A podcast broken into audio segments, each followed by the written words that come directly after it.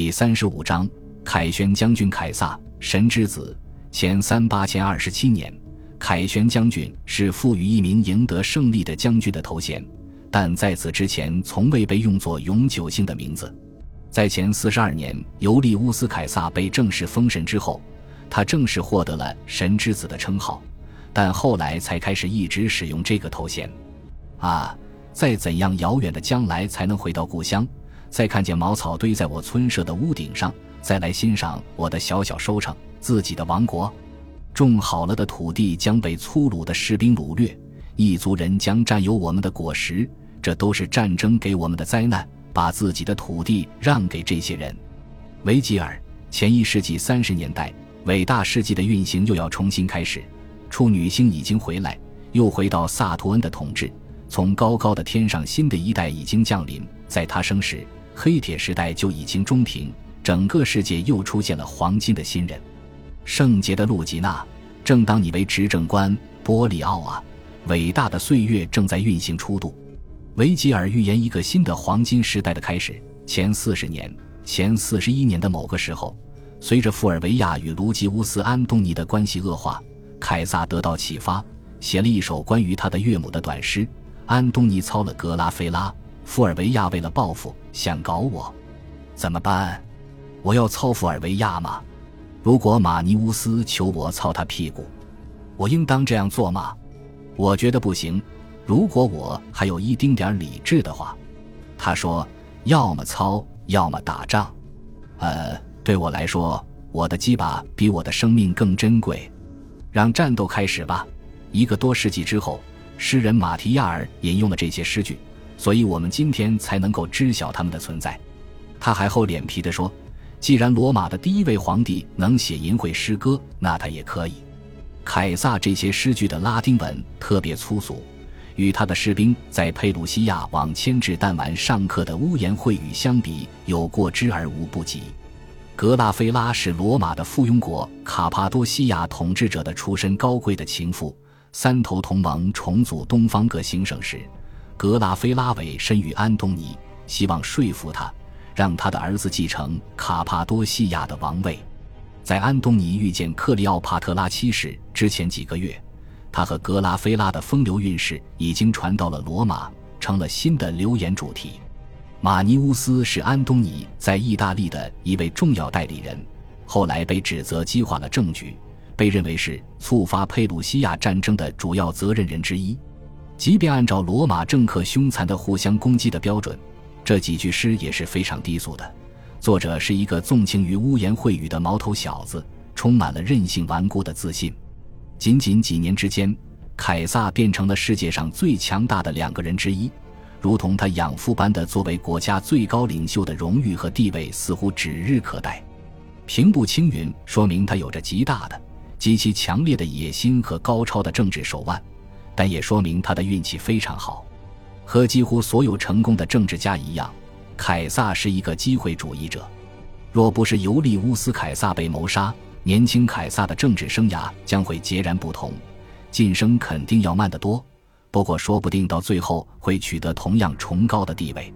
借助西塞罗领导下的元老院的帮助，他得以攫取权力并获得合法性。后来，元老院领导人要抛弃他时，他又变成了安东尼和李必达的有价值盟友，他也曾失败过，比如第一次进入罗马，以及在第一次腓力比战役中的可耻表现。他也冒了很多风险，他完全有可能输掉战役或者殒命沙场。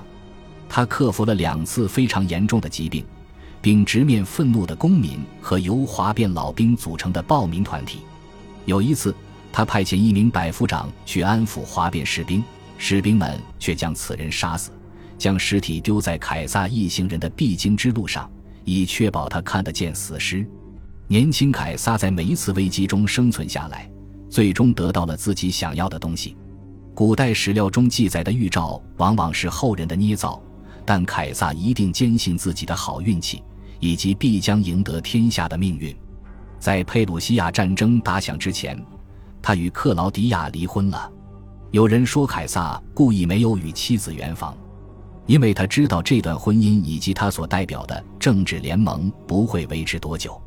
不过，没有圆房的原因可能仅仅是这个姑娘年纪太小，就算有了孩子，在政治上不利的婚姻也会终结。凯撒及其指挥官击败了卢基乌斯·安东尼，安东尼的将军们未能有效地支持卢基乌斯·安东尼，也是凯撒胜利的原因之一。但凯撒终归是赢了。并且在这次挫折之后变得更强，随后好运气又一次站到他这边。在腓利比战役之后重新分配各行省时，内高卢变成了意大利的一部分，高卢各行省的其余部分被分给了安东尼。安东尼通过自己的下属昆图斯·福费乌斯·卡雷努斯来控制这些地区。前四十年夏季，卡雷努斯病逝，留下一个年轻的儿子来掌管局面。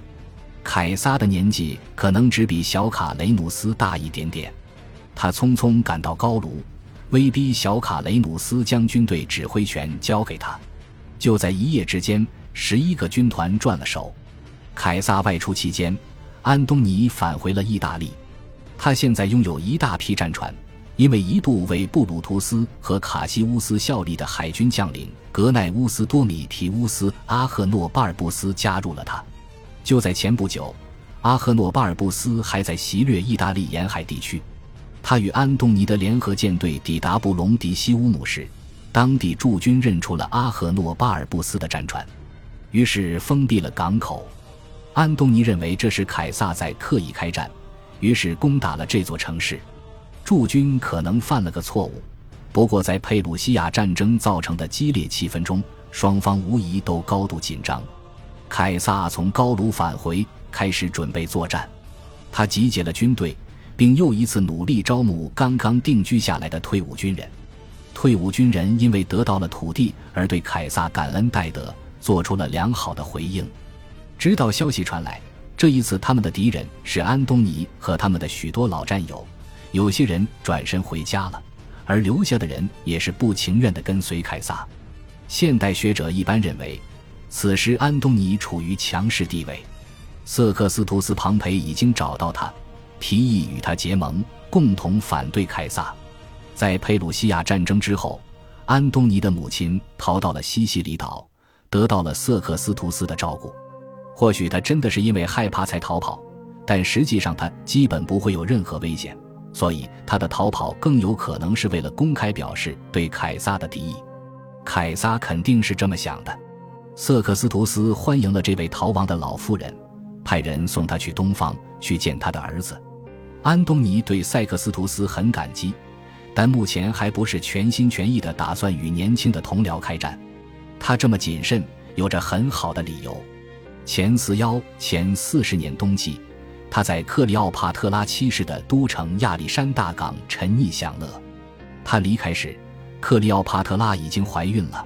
后来生下了一对龙凤胎，在这几个月里，帕提亚人入侵了叙利亚，以此支持提图斯·拉比埃努斯领导的罗马军队。拉比埃努斯是一名顽固的共和派分子，错过了腓力比战役。他的父亲是尤利乌斯·凯撒在高卢时最优秀的军团长，但在内战中选择为庞培效力。前四十五年在蒙达战败后自杀。东方各行省多年来不得不为罗马内战的双方提供资源，如今国比民穷，驻军很少，没有力量抵抗帕提亚人的进攻。帕提亚人只遇到了微弱抵抗，便轻松占领了叙利亚，然后派遣规模较小的部队去占领犹太和小亚细亚的大部分地区。安东尼抵达布隆迪西乌姆时，拥有一支舰队，但陆军兵力不多。他的一些下属在意大利和西方还有一些军团，但失去了卡雷努斯的军队之后，安东尼的军力远远小于凯撒。考虑到东方各行省的状况，再从那里征兵困难重重，在政治上也很不利，而且最快也要几个月。若与瑟克斯图斯·庞培结盟，便能获得更多起装满员的战船，但陆军士兵却很少。目前来看。不管长期力量平衡如何，军事优势肯定在凯撒那边，但这并不意味着凯撒必胜无疑，或者互相厮杀对他们中的任何一方真正有益。最后，安东尼和凯撒没有得到选择的机会。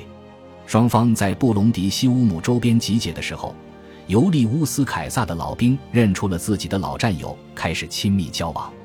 他们起初是开玩笑，后来变得严肃起来。无论是军官还是士兵，都不愿意与先前的同袍作战。士兵们努力避免新的战争，这种事情也不是第一次发生了。在佩鲁西亚战争之前的紧张时期。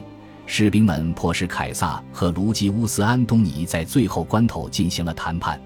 不过那一次，在谈判开始之前，互相的猜疑和误会激起了一场武装冲突，结果没有谈成。这一次，士兵们更坚决，双方的领导人也真诚地希望达成妥协。他们没有亲自去谈判，阿西尼乌斯·波利奥代表安东尼去谈判。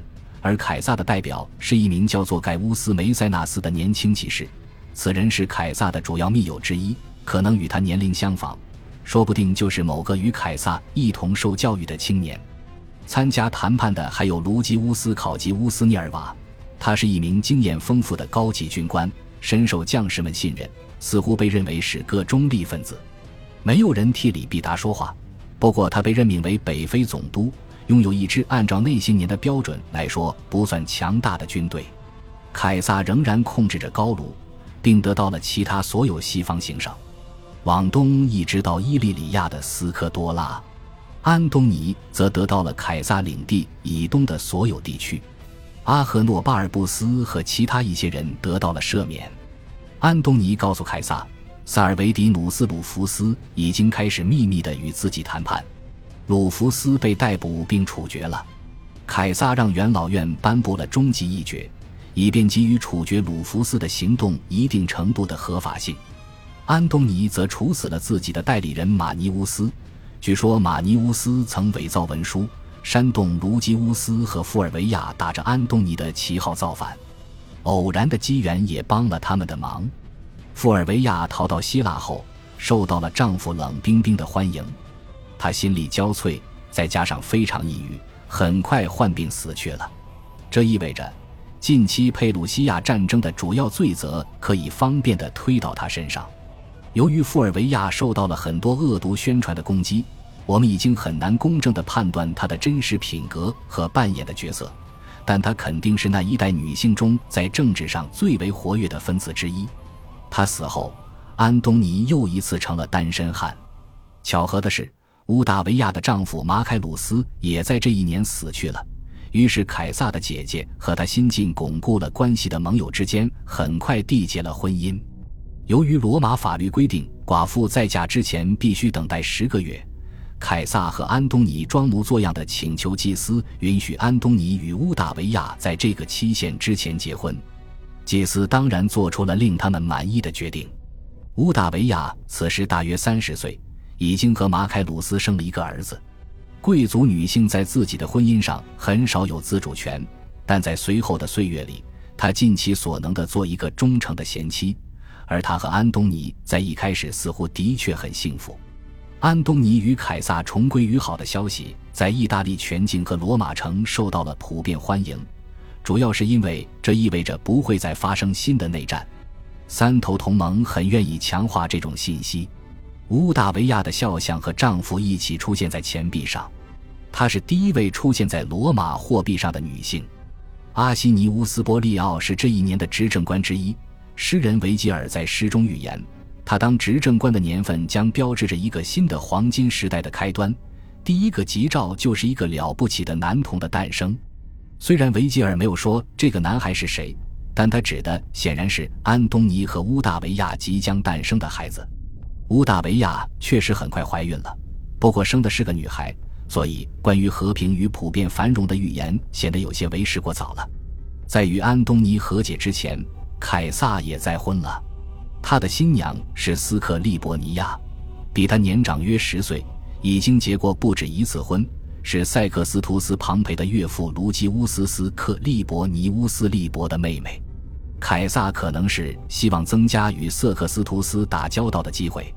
不过，斯克利伯尼乌斯利伯也是个非常重要的人物，是塞克斯图斯的主要盟友之一。这段新婚姻至少会让利伯和瑟克斯图斯这对翁婿之间的忠诚关系变得不是那么铁板一块。感谢您的收听，喜欢别忘了订阅加关注，主页有更多精彩内容。